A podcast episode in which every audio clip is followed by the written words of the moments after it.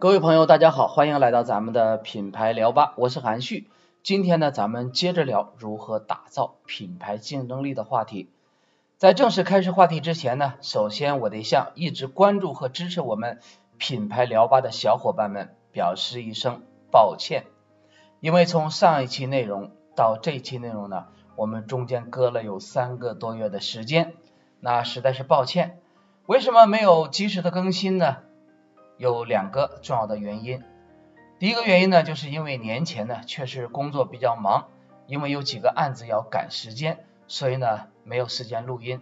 另外还有很重要的一个原因就是，北方的雾霾天气确实比较厉害，而且气候很干燥，所以说呢从年前到现在呢，我一直在闹嗓子啊，不停的咳嗽，也没有办法进行录音。所以说我们的内容才一直拖到了今天才有机会更新。好，我们下面呢就开始今天的话题。前面呢我们通过两期的内容聊的是怎么打造品牌的形象力，重点聊了一下品牌形象力塑造的几个维度，聊了一下品牌形象塑造的内在的一个价值的逻辑。那么我们说完成了品牌的定位，选择了品牌的卖点，规划好了品牌的形象之后，我们要想实现品牌的竞争力，剩下最后一个关键环节，那就是品牌传播的问题了。所以这期呢，我们就重点聊一下品牌传播的话题。说起来品牌传播呢，其实涉及到很多的内容，包括媒体的选择啦，你传播策略的制定啊，还有你传播内容的设计呀等等。当然，对于这些内容呢，我们就不一一的进行讲解了，因为里面有很多内容呢是大家日常比较熟悉的，我想就没有必要再重复了，免得再耽误大家的时间。所以说呢，针对这个话题呢，我们这一期呢重点聊三个内容。第一个内容呢是关于品牌传播基本要素的。那什么是品牌的基本传播要素呢？就是我们要完成一项。品牌传播应该做哪几件事儿？应该具备哪些条件？那这些条件呢，其实就是我们说的品牌传播要素。它包括我们说的品牌传播的对象，也就是说，我的品牌要对谁进行传播啊？包括我们品牌传播的内容，就是你要传播什么样的信息？最后呢，就是品牌传播的媒体，就是我们。通过什么渠道进行我们的品牌传播？这就是品牌传播的三个基本要素，我们分别简单的聊一下。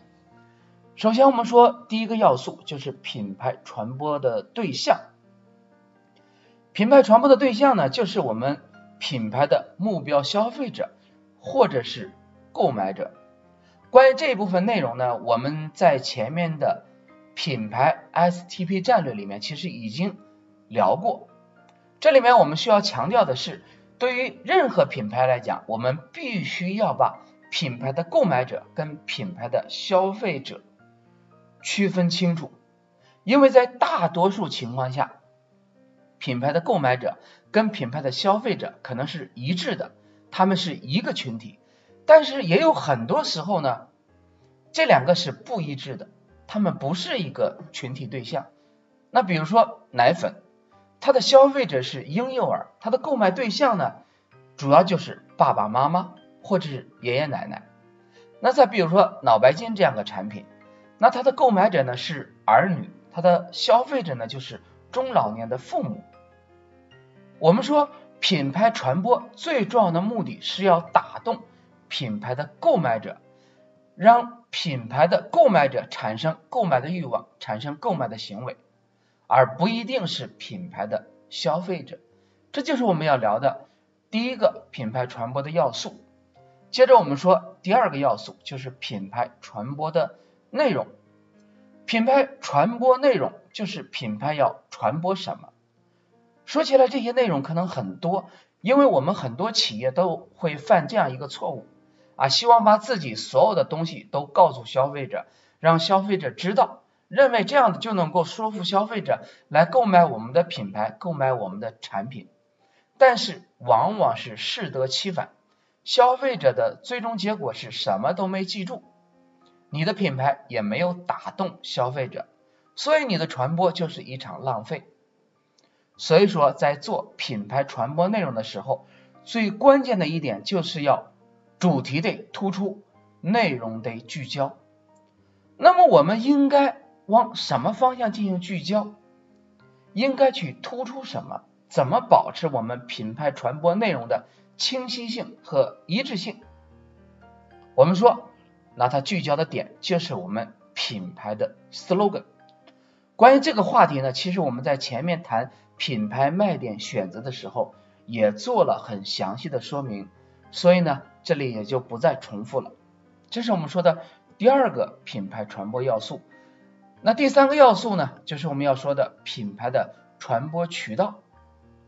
其实也就是我们说的媒体选择的问题，你是选择电视啊、广播呀、报纸啊，还是杂志啊，或者是车体、户外、互联网，任何一个媒体，不管你选择什么，都需要在你做品牌传播之前把这些定下来。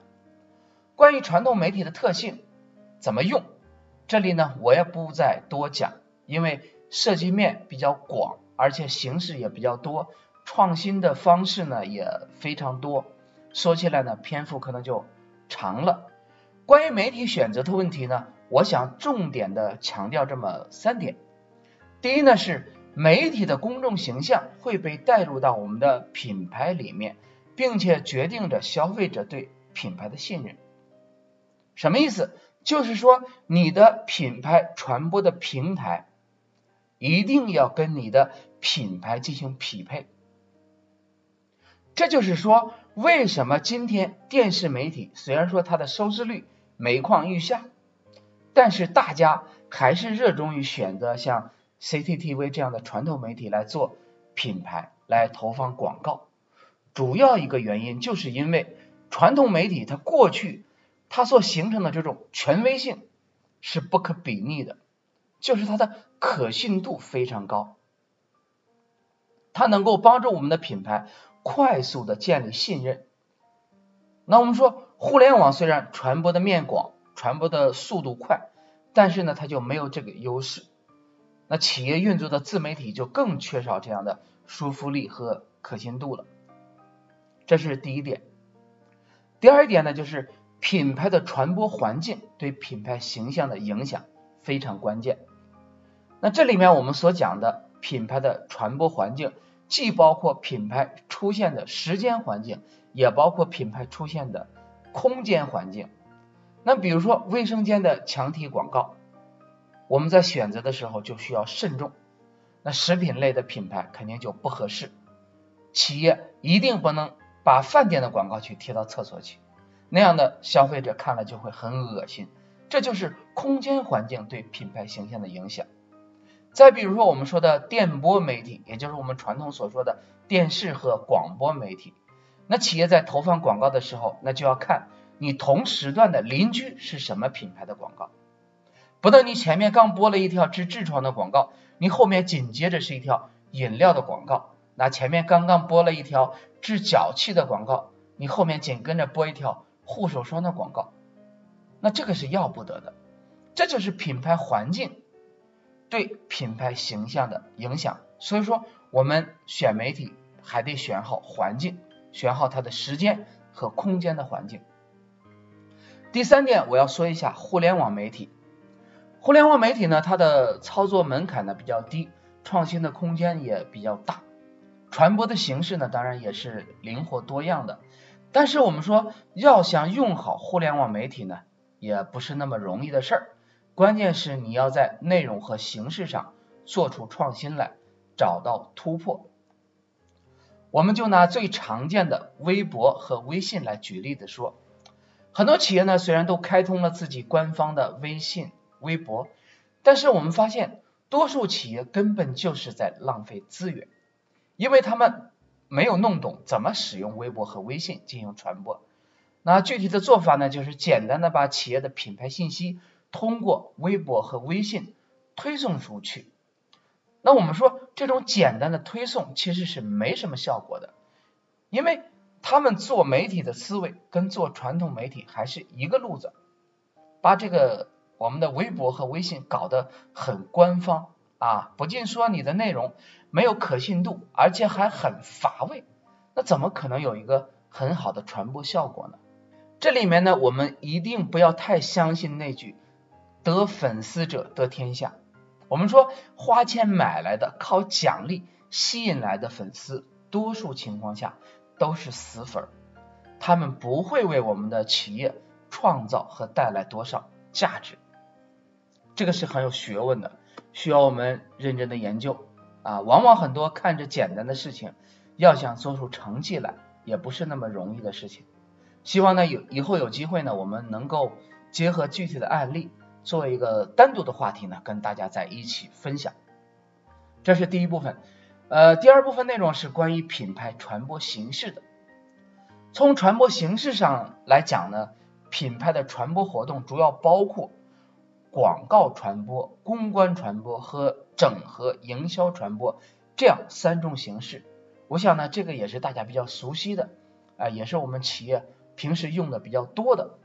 虽然说从认识上我们做了一个区分，但是呢，我们说在实际操作中，这几种传播形式通常也都是掺和在一起用的。啊，每种传播呢也都有自己的操作要点和它的本质逻辑。我们想从这个角度呢聊一下自己的认识。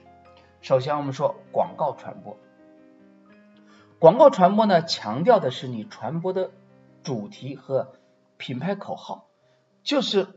用媒体组合进行品牌的传播。从本质上来讲呢，广告传播是属于企业的自说自话，通常靠的是你信息的说服力。因为消费者他是在被动的接收你的信息，所以广告靠的是吸引眼球，靠的是内容来打动顾客。广告要想做出效果，企业就需要把广告的注意力放在第一位。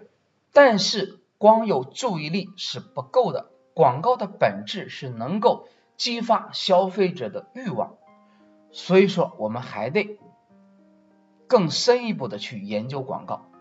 举个例子，在我们公司的楼下呢，有一家减肥的机构，他为了吸引这个写字楼里面的上班族呢，到他们公司进行减肥，就在我们电梯门口呢放了一个广告。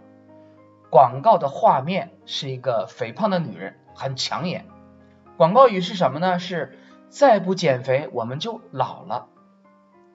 从视觉上来看，我们说这个广告是很有冲击力的，因为那个女人实在是太胖了，很容易让女生想到自己肥胖以后的感觉。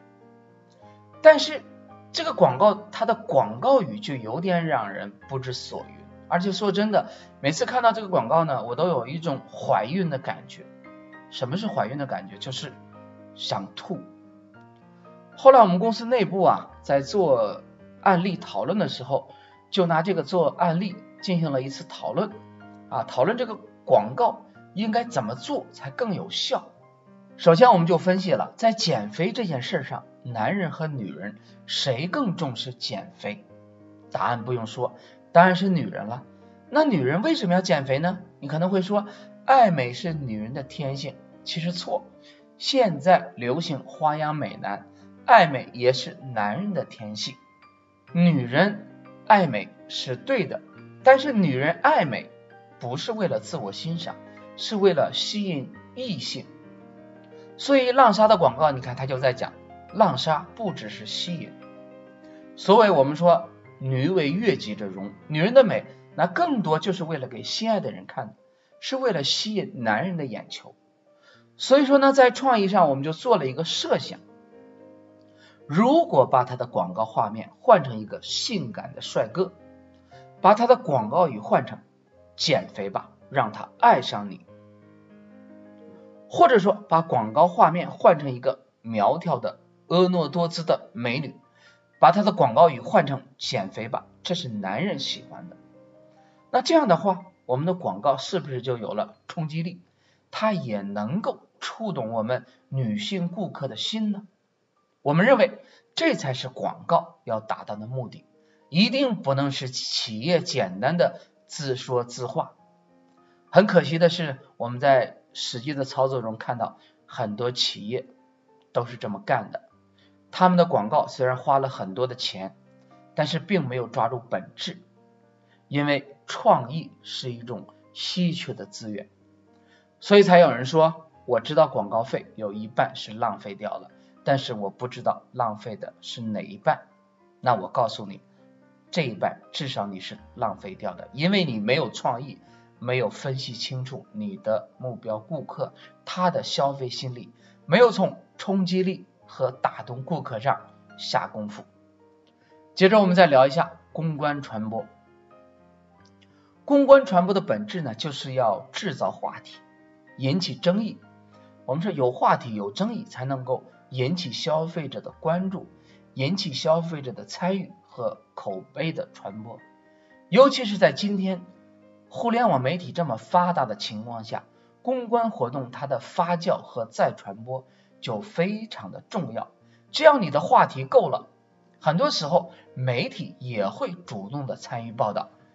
一定程度上，它是以第三方的口吻在聊一个品牌，这样的话就很容易让消费者记住。比如说王老吉跟加多宝打官司的事情。很多人都说王老吉的脸皮太厚了，每次都输，每次还要告人家。但是不要忘了，正是因为这个官司，王老吉呢才能够跟加多宝在一起，赚了无数的媒体和版面。啊，不管是官司上你输也好，赢也好，从市场结果上看，其实两个品牌都赢了。他们打官司打来打去的结果，就是把其他的凉茶品牌都打没了。而且自己的销量却一直在稳步的增长。那么在今天这样一种啊媒体多元化，而且自媒体传播有这么发达的传播环境里面，大家的媒体消费习惯又是怎么样的呢？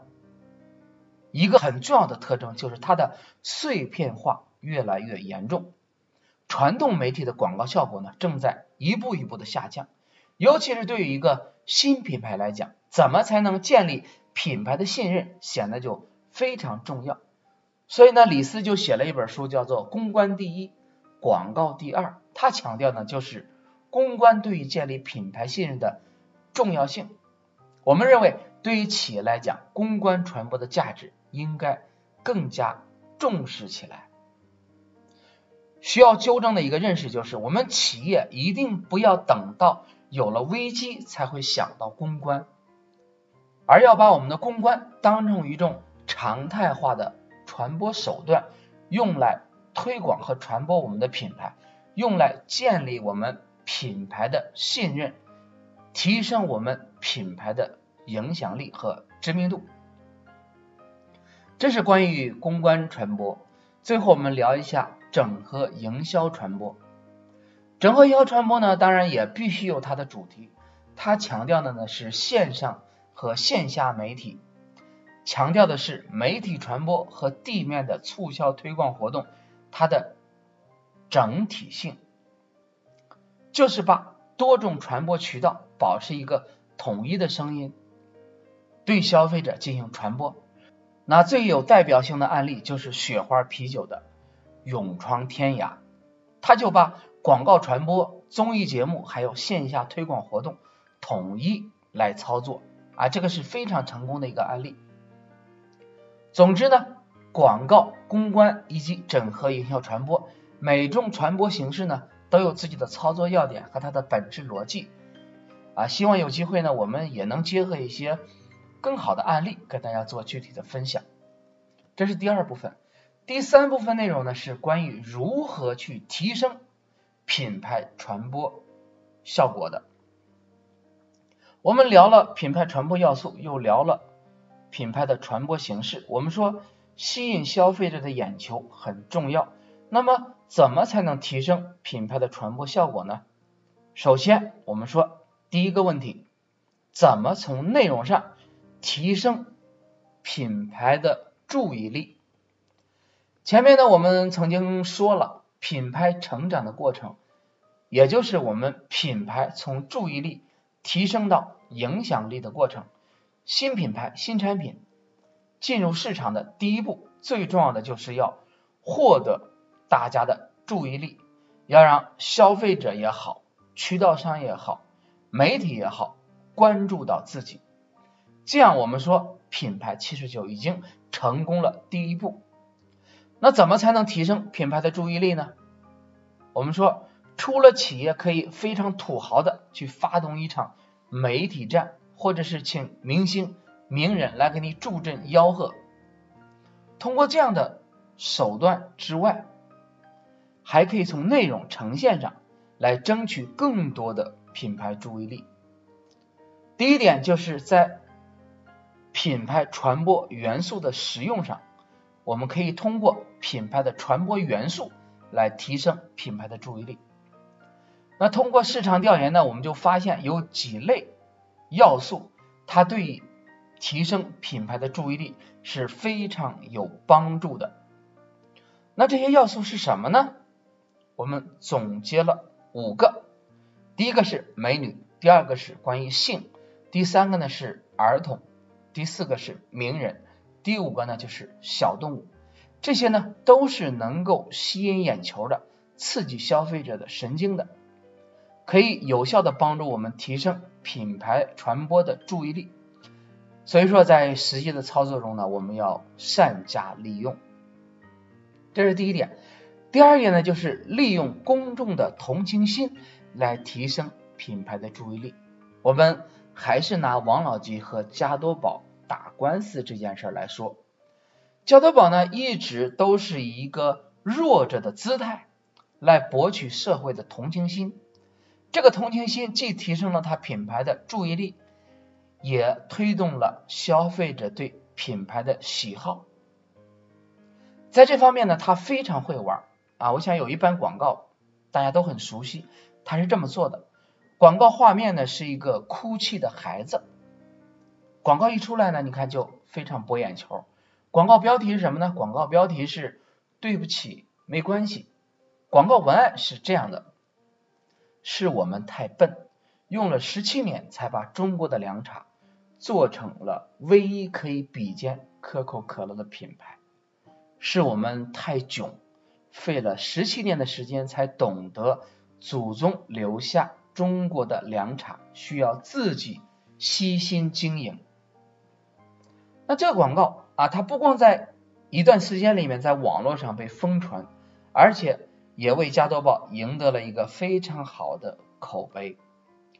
当然呢，除了在内容上做文章之外，在品牌传播中，还有一群人善于使用标题，我们把它称为标题党。他们就是用标题来激发读者的、观众的好奇心和这种。八卦娱乐的心态，这个在新闻里面用的就非常多，尤其是娱乐新闻。我们举个例子啊，据说有一次呢，罗马的教皇呢去美国访问，去之前呢，大家都告诉他，他说美国的媒体很坏，你说话一定要注意，千万别给他们留下做文章的机会。结果呢，教皇一下飞机，媒体就围上来了。这时候呢，就有记者问说，教皇啊，您这次来美国？会去访问妓女吗？啊，就是小姐。那教皇一想啊，这个问题不能回答，这是一个陷阱啊。我要是说不会，他们会说我歧视妓女，因为美国人很重视人权。我要说会呢，他们可能会说我好色，所以干脆就不回答。但是呢，后来还是有很多记者在继续追问这个问题。教皇这时候呢，想抖一个机灵，想来一个。美国式的幽默，他就反问媒体说：“美国有妓女吗？”其实他的意思很明白，就是想表达一下自己不知道美国有妓女，所以就谈不上访问或者不访问妓女了。结果第二天各大媒体爆出来的新闻标题是这样的：教皇一下飞机，第一个问题就问美国有妓女吗？那读者一看这个标题，一定很关注内容啊。说教皇为什么关注妓女啊？他要是找他要干什么呀？啊，其实这个就是断章取义的做标题，就是典型的标题党。另外呢，除了标题之外，通过我们对市场的研究，我们还发现，消费者对于不同品类的产品本身的关注度也不一样。因为对品类的关注度不一样，所以对品牌的关注度也不一样，而且关注的渠道和方式也有很大的区别。关注度高的品类啊，自然会对它的传播内容也会关注度比较高啊。这一点呢，我们在做品牌传播的时候呢，也要考虑到。比如说，我们说手机。它就是一个关注度非常高的一个品类，不管是哪家企业有什么新的动作呀，推出了什么新的产品，都很容易引起消费者的关注，引起媒体的关注。那小米为什么能够通过互联网把品牌做起来？除了它的产品性能，除了它的营销手段之外，跟这个品类的关注度也有很大的关系。我们说，对于那些消费者关注度比较低的品类，在实施品牌传播的时候，就要更重视对于品牌传播要素的运用。比如说，汽车轮胎，它就是一个关注度比较低的产品，但是呢，米其林都为了提升品牌的关注度，它就在广告传播的时候使用了一个儿童的形象，他把一个儿童。放到它的轮胎里面，这样的话呢，既传达了品牌的安全信息，也吸引了消费者的关注。还有就是很多年前立邦漆的那版广告，它用了不同肤色的小朋友在屁股上涂上不同颜色的颜料，那这个广告也很成功，也赚足了眼球啊，非常受到专业人士的好评。我们说，除了从内容上提升品牌传播的注意力之外，要提升品牌的传播效果，还有两个很重要的方法。下一期我们就聊这个内容。好，这一期关于品牌传播力的话题呢，我们就聊到这里。下一期咱们接着聊。